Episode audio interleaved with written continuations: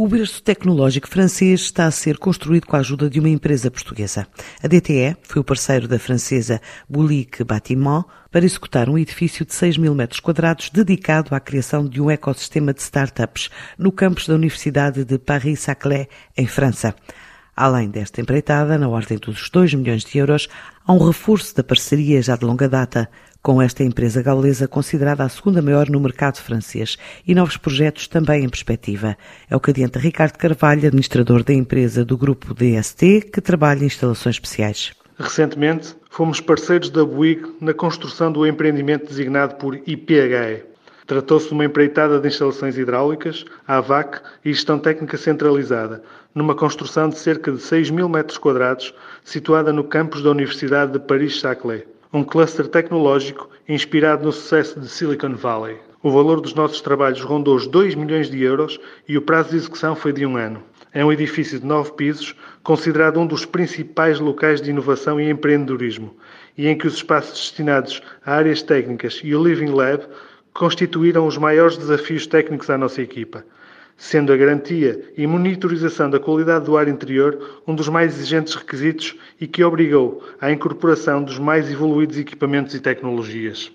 No mesmo complexo universitário, e repetindo o cliente Bouygues, estamos a entrar na fase final de outra importante empreitada de instalações especiais, no caso, o Polo de Investigação de Biologia e Farmácia, uma obra no valor, para a DTE, de quase 4 milhões de euros e com prazo de execução total de 20 meses mais uma inovadora construção de um edifício laboratorial de última geração, em que a nossa capacidade técnica e o cumprimento de prazos reforçam a relação de parceria que temos desenvolvido com o cliente. Temos outras empreitadas em curso com grandes construtoras francesas, como é o caso da EFAGE. Recentemente, merecemos a confiança da Vancy para a execução de outra grande empreitada e de elevada exigência técnica. Trata-se de uma parceria desde a fase comercial, em que estamos a desenvolver o projeto de um grande centro de exploração e manutenção de equipamentos ferroviários.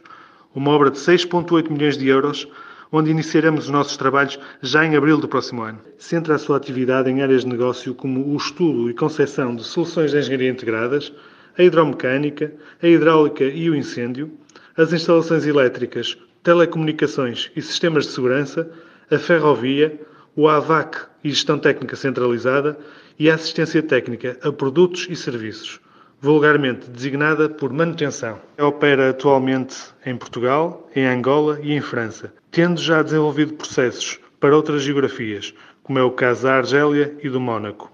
Contamos com 275 técnicos especializados nos nossos quadros. O nosso volume de negócios em 2020 cifrou-se nos 43,6 milhões de euros, tendo sido registado um significativo aumento relativamente ao ano 2019, em que a faturação da DTE rondou os 33,6 milhões de euros.